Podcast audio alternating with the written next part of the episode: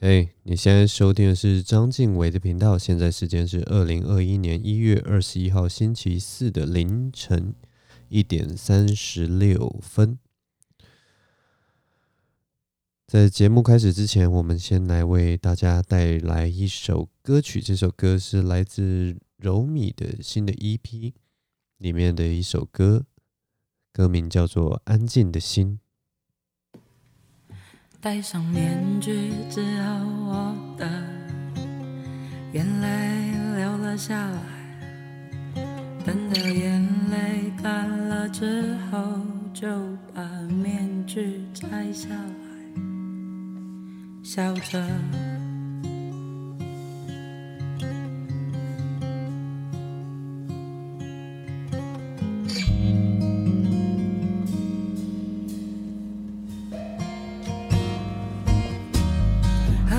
己相遇，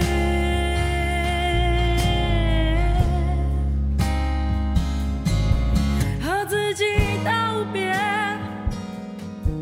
无所谓一切，接受当下的世界，什么时候会改变？改变谁？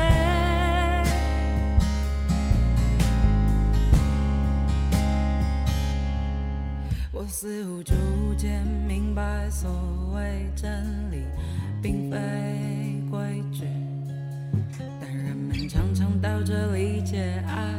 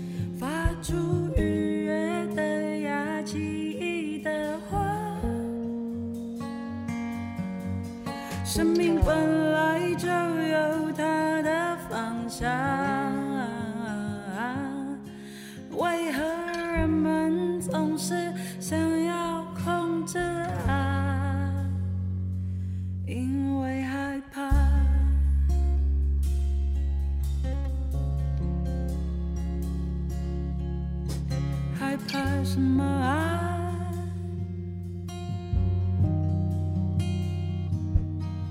为自己勇敢扮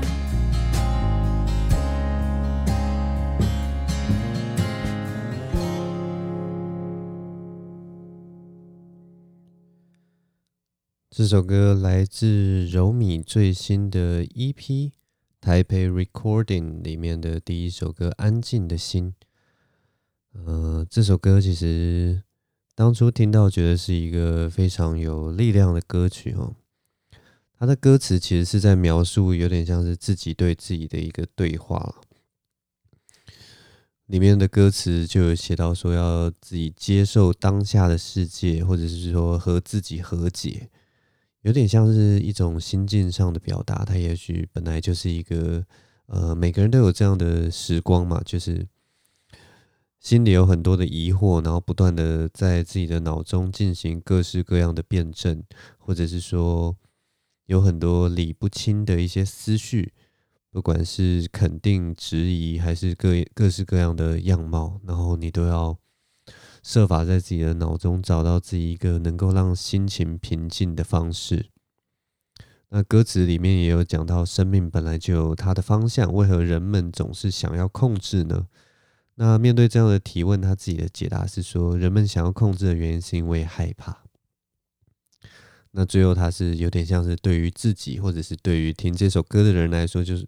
反问你说，那你到底在害怕什么？当然，那些害怕在他这首歌里面，也许都是一些，其实都是自己吓自己，有点杞人忧天的概念。所以他最后就是说：“那请为自己勇敢起来吧。”所以这首歌它是一个呃非常充满力量的一首歌，而且不管是对于呃听众的呼喊也好，或者是对于自己的一个心情的抒发，我觉得都是一个非常好的、非常动人的一个作品哦。听完这首歌的时候，我只呃有一些小小的感想，也是想说，像我们生命中有一些事情，或者是有一些人，呃，该放下就该放下，那也该接受事情当下的结局，不管那个结局是好或是坏，或者是说是否能呃符合自己的希望，是否符合自己想要走的那样的安排，但也许其实。在我们人生中有很多不管如意或不如意的事情，也许那就是当下最好的安安排。我们永远都不知道未来是不是有更好的、更更适合我们的契机会出现哦。所以，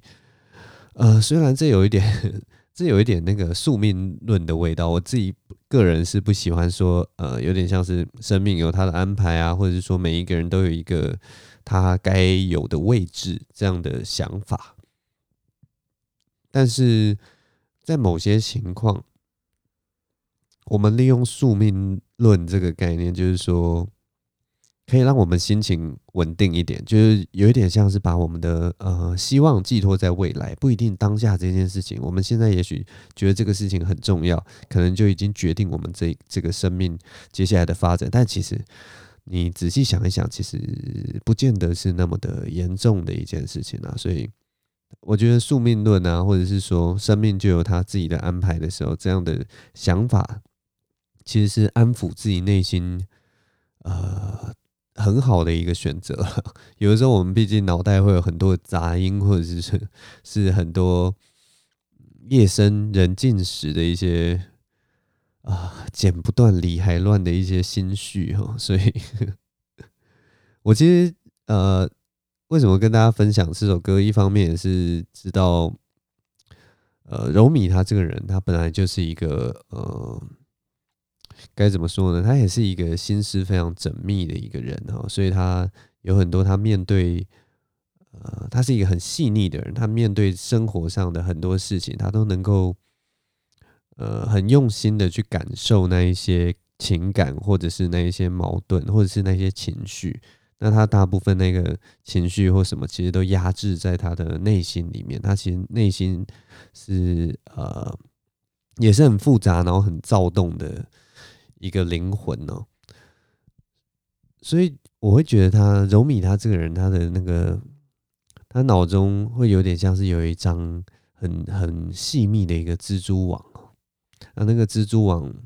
盘根错节，所以可能连蜘蛛本人他。都没有办法知道每一条线、每一条丝线，呃的方向，或者是说有有 他他可能自己都搞不清楚那些丝线当初自己织出来的时候到底是长成什么样子哈。但是其实就是在为什么我会说那是一个一道网呢？就是因为那个思绪其实就建构了他这个人的整体，而且他是一个很。很安全、很坚固的一个一个思想体，一个思想的网络。所以我觉得最后，其实你就是让你的有点像回扣到他这个诗诗吧，就是你想的再多，你想的再再复杂，但其实你要相信你自己所想的事情。那不要害怕，要勇敢的接受自己，或者是接受我们现在的选择。这就是我今天选择这一首歌，就是希望能够大家在这个呃年初的时候，如果大家有什么样的疑惑，或者是有什么样过不去的门槛。呃，能够听到这样一首歌，希望能在这个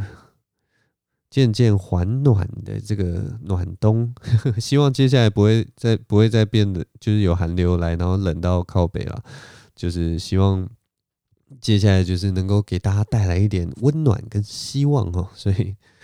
跟大家分享这首歌《柔靡的安静的心》。好了，认真介绍歌曲的时间已经过了。太好了，很久没有介绍歌曲了，对不对？呃，主要当然是因为版权问题啊。那我当然就是介绍歌曲的时候，都是要找嗯稍微跟我熟识的人，不然就是对啊很麻烦。那希望未来还是有更多机会可以跟他跟大家介绍一些我很喜欢的音乐。啊，那我先来喝一下我这个前面的饮料。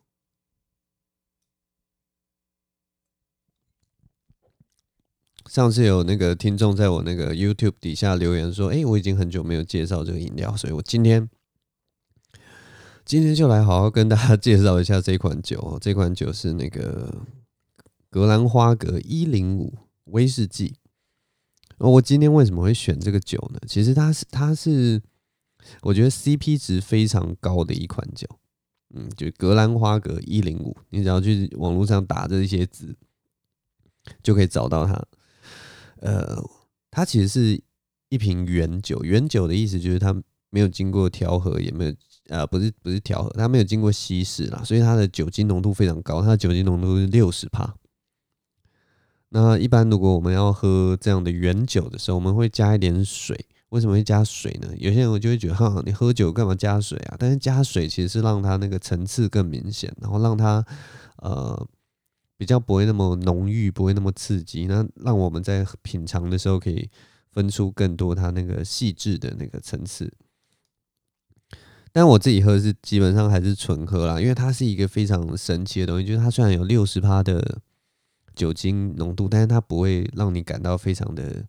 呃辛辣或者是很呛这样子，它其实很口感口感是非常滑顺的一款酒。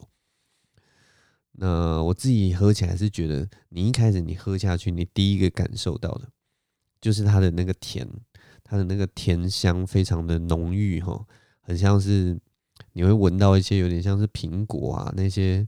呃果香的东西，在你嘴嘴巴嘴舌尖那边这样绽放出来，然后接下来呢，你会接下来你一开始那个甜味过了以后，你会稍微会感到一点辛辣的感觉，那那个是很自然的东西。那我觉得它神奇的地方就是说，你喝完之后，你吞下嘴之后，它会有一个很呃，跟一般威士忌我觉得稍微有一点不一样的尾韵，它会让你的嘴巴，嗯，我要怎么去形容呢？就有点像是你用一个很香的呃，很清爽的漱口水漱过口以后，可是我觉得漱口水。不好，这样的形容非常不好，因为漱口水其实漱起来，我就觉得嘴巴都觉得那个味道就是都是化学的味道，所以它不一样，它就是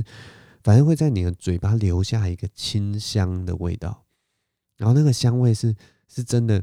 你会你会闻到一个闻到一个很有趣的一个一个一个香气，然后你会觉得哇，我今天好香哦，这种感觉好像喷了什么香水之类的。就整整个嘴巴都是有有一个有一个植物的香气，我自己是觉得是植物的香气啊。如果也许很多人听到会觉得说啊，那个可能就是橡木的味道或者是什么，但是我觉得有一点不一样。那最后其实它还有一点点那个淡淡的那个烟熏味。大家有没有吃过那个烟熏的任何东西？对，它最后会有一个淡淡的烟熏味，然后就会让你觉得哇，这款酒真的是很难得，就是。一个很简单的高浓度的东西就可以带给你这么多的滋味。那它是这款酒价格多少钱呢？我跟大家讲，一千 CC 大概八九百块，非常的划算。六十趴，不管你是要快速的买醉，还是是你想要浓烈的品尝，还是说你是想要把它稀释之后来饮用，都非常的 CP 值都非常的高。所以我今天就选择这款酒，在新年的一开始推荐给大家，格兰花格的一百零五。啊，它这个名字到底为什么这个原因？其实我也没研究了，我只是觉得单纯那个时候买来就觉得哇，这个 CP 值很高，一千 CC 耶，一千 CC 才八九百块，然后你可以喝这么多滋味，然后你加了水以后也觉得哇，也是蛮香的，所以推荐给大家啦，不管是纯饮、冷饮、冰饮，我都觉得都喝起来都还蛮过瘾的，大家可以去去买买看。哦，好了，我这一集这样子的话，就是要加上警语了。但真的觉得这这一款还不错。推荐完酒之后，呃，最近 最近其实最大的事情就是我们那个疫情啊，疫情又开始出现了一些转机啊，不是转机啊，我怎么讲转机呢？应该是说疫情又开始就是出现了一些变化，很可怕的变化。那。我觉得台湾的那个行政机关啊，在面对这些事情，基本上还是非常谨慎、非常小心，所以我们人民就是很努力的去配合他，然后，呃，希望一切不会出问题了。嗯，我自己是觉得这个 这个 COVID-19 啊，它的那个求生欲真的太强，就是。这个病毒，我们在今年年初的时候就听到各种变种，什么英国变种、南非变种，什么变种，什么很很多没病毒都开始变得越来越没有办法掌握的感觉，然后就人类好像很难去、呃、去去压压制它这样子的感觉，所以我就觉得这个病毒的求生欲很强。所以我们讲到这个求生欲，我就想到那个大家都说什么男友的求生欲很强，我觉得。以后不要叫他什么武汉病毒好了，太敏感了嘛，或者也不要叫他 COVID nineteen 好了，我们叫他男友病毒好了，听起来又亲切，对不对？然后就是这种男友一定就是那种，一定就是渣男什么的，就是害你生病、害你难受这样之类的。所以以后我以后都会叫这个 COVID，哪一天叫男友病毒好了，求生欲很强的一款病毒啊。那我们这个病毒啊，影响最大的。其实我们一般人的生活，呃，目前是都还没有到影响到，那以后影响到，也许就是稍微就是少出门啊，然后多洗手啊，就跟之前其实可能差不多啦。我还是对台湾的那个防疫的水平还是蛮蛮有信心的。那我现在比较担心的是什么？大家知道吗？我现在比较担心的是那个我们脱口秀界的扛把子，我们的曾伯恩先生，那个他的他的。二零二一年的这个专场双声道啊，因为他其实他很期待这这次的表演啦，因为他也做了一些不一样的尝试。我一直都很佩服，就是他可以呃跳脱出自己的舒适圈，然后一直做突破这样子。那他这场双声道就是有呃一样有他现场的喜剧的段子，然后也有那个载歌载舞的这个表演，然后也算是累积了一些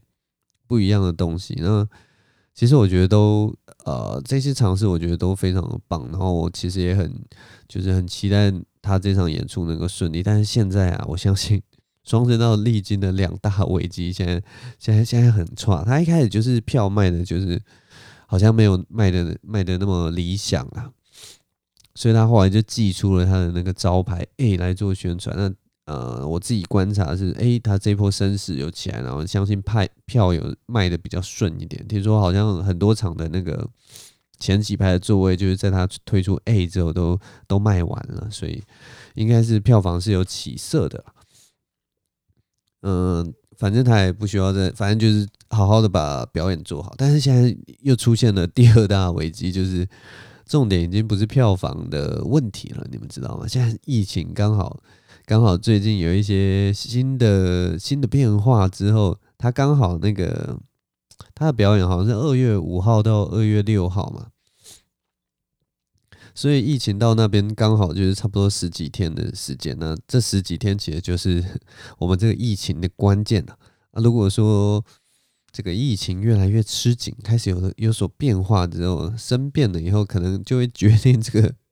这个表演的呃可行性啊，而且这个东西就是是自己无法掌握的，所以就是还蛮替他有点担心的啦。但是也好像也没有办法怎么办，所以就是 在这边默默为他加油。那如果其实我们呃他现在双声道的票其实还是还有剩啊，就是如果有兴趣的人因为这次真的是还蛮特别的一个突破，就是他不但有自己的专场表演，然后还有他的那个载歌载舞的表演，总共两个小时很精彩的一个演出，然后也有请到各式各样的嘉宾。那大家如果有兴趣的话，还是可以去看一下，在那个呃台北流行音乐中心。也是一个新的场地，然后人数更多，场次更大，然后规格也更大，然后有舞团，然后舞台也是都是以演唱会的规格在做的，所以应该我觉得相当的精彩。那大家有机会的话，都可以去支持他一下。这就是哎、什么？这次这次好像都在都都有一种在夜配东西的感觉。一开始是歌，然后接下来就是酒，然后接下来还是双声道的门票。不是，我跟你讲，我这个节目就是都没有夜配，都是其实都是我推荐的东西。呃，它不算是业配，它就是我自己平常生活很爱的东西。就是例如说，呃，柔米的音乐一直我觉得都都还蛮特别，他的唱腔非常厉害。然后他这次的台北 recording，如果大家有兴趣的话，也可以去 YouTube 看。就是台北录音，但是它没有中文的翻译，它就是台北 recording。那不然就是你们可以搜寻他的名字，柔温柔的柔，呃，米就是米饭的米。那这款酒也是我一直就是哦、觉得 CP 值很高的酒，所以这些东西我爱的东西，这些都不是野配。如果未来啊，我开始推一些奇奇怪怪的东西，然后还跟你说底下有折扣嘛什么那种，那种才是开始有业配的时候啦。那双声道一样，就是伯恩他就是我学弟嘛。那我觉得一直都还蛮欣赏他，就是不断有新推出的东西，然后也一直努力的想要扩大这个，他想要把饼做大嘛，让所有人都一起来参与，一起来玩。那我觉得他的尝试其实都。经过深思熟虑，然后也都有做到一定程度。那大家如果喜欢他的话，就继续默默支持他。啊，这礼拜这礼拜还要发生什么事情？这礼拜要讲什么？哦，今这周啊，这周的 Open Mic，礼拜二我去 Open Mic 的时候，我这次终于有报到名了，你们知道吗？我已经好几周没有报到名，我好几周没有上台表演，从那个火烤大赛 Rose Battle 之后。啊、那个是什么？十二月十二号之后，我好像就没有上台了，完全没有上台。几月好几周，我其实都有去，然后都有想办法报名，可是最后都只能坐在台下看看大家表演。那我这次终于有报了名，上台的时候，我其实就是感到哇，真的很久没上台，真的是有一点生疏啊。但是我还是就是秉持着我一贯的态度。看着稿，把那个稿念完了，但对，就是觉得，我觉得，我觉得表现上没有想象中嗯那么不好，但是也没有想象中更自在的感觉。但我觉得，就是上台这种东西，就是要继续继续上台，然后继续试，然后把那个感觉重新找回来。那对未来希望，我应该会再更努力的再报名啦，所以希望。呃，之后每个礼拜二都可以有机会能够上台表演。那我这周礼拜二去了，那一样就是有跟几个喜剧演员聊天。我最近比较熟的就是呃，龙龙、黄龙跟杰克，他们好像就是这三个就是什么黄金搭档还是什么的，总是同进同出的。呃，然后他们常常就是呃会一起去表演，那我就会偶尔就会跟他们聊聊天这样子。那我们这一次聊天的时候，其实就聊到一个就是。主要是聊到杰克啦，杰克他就是最近呃工作比较多了，然后表演也很多，他好像也有跟那个我们的这个脱口秀相声双栖的这个黄奕豪啊，八零后最强相声喜剧演员，跟那个呃酸酸，他们好像一起都有做一档表演这样子，然后他就是杰克好像也有。要替去替他们暖场或主持之类的，我其实不大知道他在那一场表演里面的角色。那如果有喜欢这两个喜剧演员的，也可以去捧场一下。呃，然后他之前是帮龙龙的暖场嘛，这些事情大家都知道。那所以就聊到他，就是他就最近就大家就觉得他的这个这个精神有一点没有像之前那么好，所以我们就稍微就问他说：“哎，杰克，杰克，你最最近到底是？”到底是怎么回事？那他就在我们的百般逼问下，他终于讲出了一些，就是他自己的一些感想。那我们现在就来听听看他到底有什么话想说比如说。这礼拜跟你去台南，然后下礼拜又要去那个台南、高雄，跟黄英豪跟珊珊。哦，怎么样？不好玩？觉得很烦？不是不是不好玩。不不不不不，我现在不是一个老板的心情，我现在是一个就是随便的角色在跟你聊。不是，就是就是因为我我就发现我。你觉得很烦也没关系，你只要演得好，我根本就不在乎。一，我一月的四个礼拜一直在搭车往外跑。嫌累啊？没有，应该是真的蛮累的了。懂你就讲说对，这样子好像你在怕什么？对啊，很累是很正常的事情啊。我们我们你那边你这时候才没给我转换立场。我每次只要稍微露出点真心，你就开始往死里打啊！你这样子，你突然转换立场，是不是想勾我？然后讲完之后，你再往死里打。我好喜欢。我把你尿性抓住了。他很难得。累。我要上班，然后又要跑。你要常常这样爆发，因为太不 real 了。我一到四，我就觉得一到四可能待完公司，然后可能四晚上，或者是五早上，就马上去搭车什么的，然后之后一直在高铁站或者是哪里跑来跑去。哎，还是四晚上你就搭过去啊？四晚上我就搭过去。你去高雄睡一晚，然后呢五早，那我会不会比较轻松？不会，我觉得没差。我真讲，主要是那个 travel 的那个过程。哦，因为我觉得早上搭车。我要一直跑来跑去，跑来跑去，跑来跑去，然后就一直就每，然后这四个礼拜都这样。可是如果你要做脱口秀演员的话，你就要就是有这个打算呢。所以我就一直在适应这件事情，还在调试啊。对啊，所以我就觉得赶快到二月可以让我赶快休息耍废一下。大家就有听到这个杰克其实讲到一个那个当脱口秀演员的一个职业上面会会遇到的事情，就是他们在表演的时候，其实就是不断的巡回到。各个不同的地方，然后呃，一直做演出，然后其实都会有一种应该说是漂泊感或什么的。那这个东西跟其他的工作其实很不一样。其实它有一点接近艺人的工作，艺人也常常就是不断的呃，要在台台湾岛上的北中南啊各处跑，然后可能做主持啊，可能做演出啊，或者是上节目啊什么。那因为杰克他之前就是一个素人嘛，他就是一个大学刚毕业的新生，所以就是 还在适应这件事情。我觉得这个这个还蛮妙，因为其实，在台湾做呃脱口秀、做单口喜剧这件事情，其实真正有在北中南部跑的呃演出者，其实没有那么的没有那么多了。但是他其呃这个东西，其实在国外是还蛮多人在做的。而且就是喜剧演员他们在写段子的时候，他们其实是在呃到各个城市各处的时候的，例如说旅馆啊，或者是说在路上的时候在，在在想办法写这些段子，然后晚上的演出就是表演他的旧段子，再加他的新段子，然后他们会到各个城市各个喜剧的 club 俱乐部里面。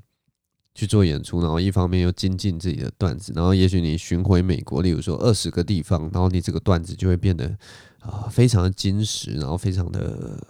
把握性会很高了。可是台湾其实事实上是比较没有这样子的，不管是文化或者是说这样子的机会来讲，而且就是岛岛就是这么小一个地方，然后有喜剧俱乐部的地方，也许就那几个。然后有些地方也还在刚开始发展，也还没有成为固定，所以其实那个生态是完全不一样的。然后我觉得是蛮特别的一个东西。然后另一个，我们从这段录音可以听到就是那个杰克，杰克这个身为一个后辈啊，他终于发现，他终于发现我一直在霸凌他。我其实一直就是在折磨杰克的心灵，就是他只要每次就是开始说，就是自己，例如说，假设他说。假设他说他觉得很累，然后我就说哇，人家前辈都没有说累，你现在就在嫌累了之类的，或者是说他开始说什么啊，最近工作好多，压力好大的时候，我就说啊，这其实像是一种变相的在炫耀啊。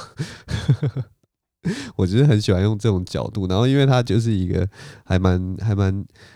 还蛮直肠子的、很真诚的一个人啊，所以就会被我就是 弄得就是。被这边挑一下，那边挑一下，然后就觉得很烦，然后好像讲什么都错。反正我觉得他很妙啦，所以会想要逗弄他，也是因为他就是反应会很大，所以就，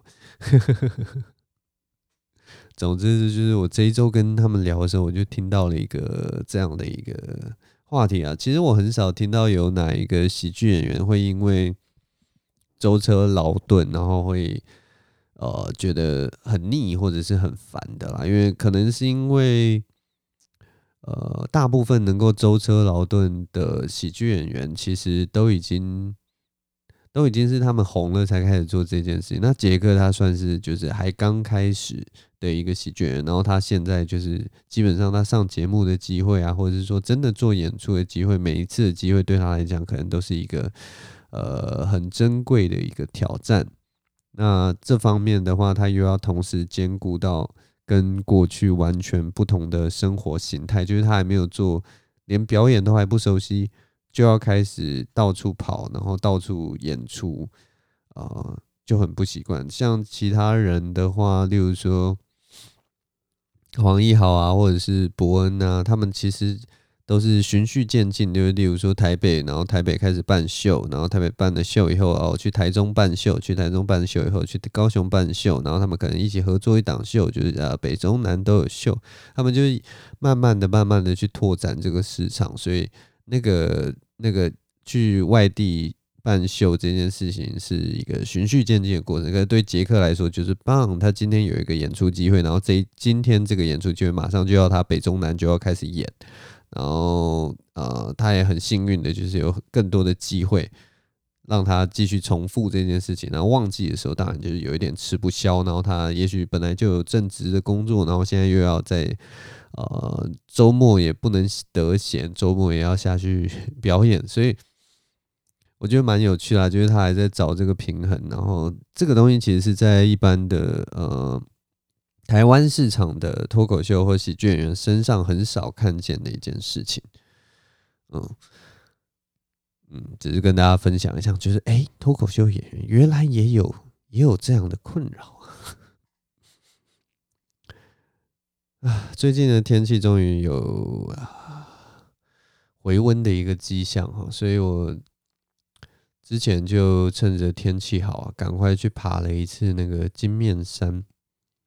我其实蛮跟大家推荐金面山这个步道的，它是一个哦，我们今天都讲 CP 值，我们这个酒也是很 CP 值的东西。然后，哎，反反正就是金面山，它是一个很 C CP 值很高的一座山了。那我推荐大家其实是下午的时候去爬，其实还蛮美的。就是它一方面你到那个。它会有一个呃一一段比较轻松的一个步道，就是它就是阶梯式的步道，那大概走十五到二十分钟，那你脚程比较慢的人，大概走个半个小时以内，其实就可以到一个凉亭。那接下来继续往前走，就会到那个大崩壁的部分。大崩壁就是呃一个墙壁，然后它需要就是有有绳索可以让你抓，那那那个石头基本上已经都凿好。呃，落脚的地方，它有点像是阶梯，比较野野的一个阶梯。那你往上爬之后，其实一转身，你就可以看到，呃，正面是大概是信义区那个方向，然后它就是一整个台北市就铺展在你的面前，然后往远看，就是你可以看到对面的，例如说九五峰，或者是更远的山，就南边的山，深坑那个方向的山都一览无遗。啊、然后你如果说是下午的时候去的话，尤其接近傍晚、接近夕阳西下那个时候，那整个台北市就是呈现一个金黄色、橘黄色的一个城市景景色哈。我觉得是蛮推荐的，而且非常美。然后它对体力的要求也没有到那么的严重，然后它有一点，因为有一点攀岩的那个成分在，所以又有一点刺激呢。所以我非常推荐大家去金面山啊，那呃，他爬上爬下大概啊两个小时应该就可以爬完了。所以如果大家有兴趣的话，可以坐，应该是到捷运坐捷运到西湖站吧，然后往山的方向走，然后就会看到那个登山口。大家自己查，大家去自己去查一下。那呃，我已经上应该十二月，哎，十二月，十二月。十二月的时候也爬一次，然后今年一月又又去爬一次，然后都是去看夕阳这样子，然后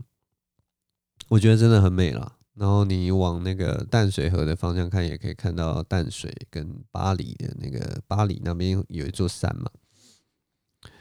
就我觉得整个展望是很好的啦，然后非常推荐大家去爬。然后，嗯，它应该是我在台北市算是目前最喜欢的青山步道了吧？推荐大家。啊，这一周其实没有发生什么事情啊，大部分都是我的一些内心戏啊，所以我就大概就这样了。那如果下一周有一些有趣的事情啊，下一周下一周有没有有趣的事情？下一周，啊，嘿嘿嘿嘿嘿，下一周下一周要干嘛？我怎么觉得就是这一周会发生一些事情？呃，但是我现在忘记到底会发生什么事情。总之呢。今天我们节目就暂时录到这边哦。对，因为呃，我们下一周一样会继续听柔米的歌曲哈，因为呃很难得，就是我有一个能够播放的、能够播放音乐的机会，所以下一周会跟下一周会继续跟大家介绍更多呃柔米的歌。然后我是希望接下来可以开始介绍一些。呃，作品不管是影视的作品，或者是音乐的作，呃，或者是那个小说作品或故事的作品啊，等我再整理一下之后，看看会不会有这个机会。但我目前还是有的时候还是想说，是有一搭没一搭的，就是看我聊到什么，然后就就把它加入到我的这个话题里面。但还是一个想法。这周最红的应该就是那个嘿嘿 天竺鼠车车啊，诶，我是觉得蛮可爱的，推荐大家也是，如果你没有听过天竺鼠车车这个东西的话，可以去 YouTube 找，你就直接打天竺鼠车车，那它每一个影片大概都才两到三分钟，呃，是最近年轻人之间很爆红的一个影片。那它，我觉得不管男女老幼啊，同手都去看。都会觉得还蛮可爱的啦，至少是一个很疗愈的影片。那我今天我啊、今天在查，有点像在查资料或者是在看关于天竺车车的时候，有人对这种疗愈系的影片就做出一个很漂亮的注解，他就写说，有很多东西之所以疗愈，是因为你在这个可爱或者是说呃，他在外表，他他的外表一定是很可爱，或者是说很。让你觉得很喜爱的东西，但是呢，所以它之所以疗愈的原因是说，你除了可爱跟喜爱的这两种心情之外，你找不出这个东西的任何存在的意义，所以你不会有其他的价值跟意义的时候，它所给你的那个感受就是纯粹就是可爱跟喜爱。然后很有趣的就是说，这个疗愈感其实就是从这个无意义之中去衍生出来的。我想说，这个就作为我们今天这个节目的注解啊。其实我这个节节目就是一个，呃，也是一个很没有意义的一个东西。那我希望我也可以为你们带来这种生活上的疗愈哈。大概就是一个，虽然是我自己训练口条的一个录音，但是我也希望能够带给你们一些，我也不知道，在生活上有一些抒发的出口。带你们进到另一个世界，介绍一些东西，然后新的体验或者是说新的作品，那你们可以去拓展你们自己的世界。我觉得大概就是这样吧。反正啊，反正就是一些屁话，大家听一听就好了。我觉得我最近呃这些东西都太有意义了。下下一周我可能会试着再让我的节目变得更没意义一点，希望能提升所谓的疗愈感。总之，我们今天节目就先录到这边。非常感谢大家的收听，我是真的有好好的在看大家的意见回馈，然后还有，总之希望大家二零二一年啊，新年能够都有一个新的开始，而且就不管。许个愿或者什么的，或者找到一些小小小的目标，让自己去达成，我觉得都是一个开启一个新年非常好的时光。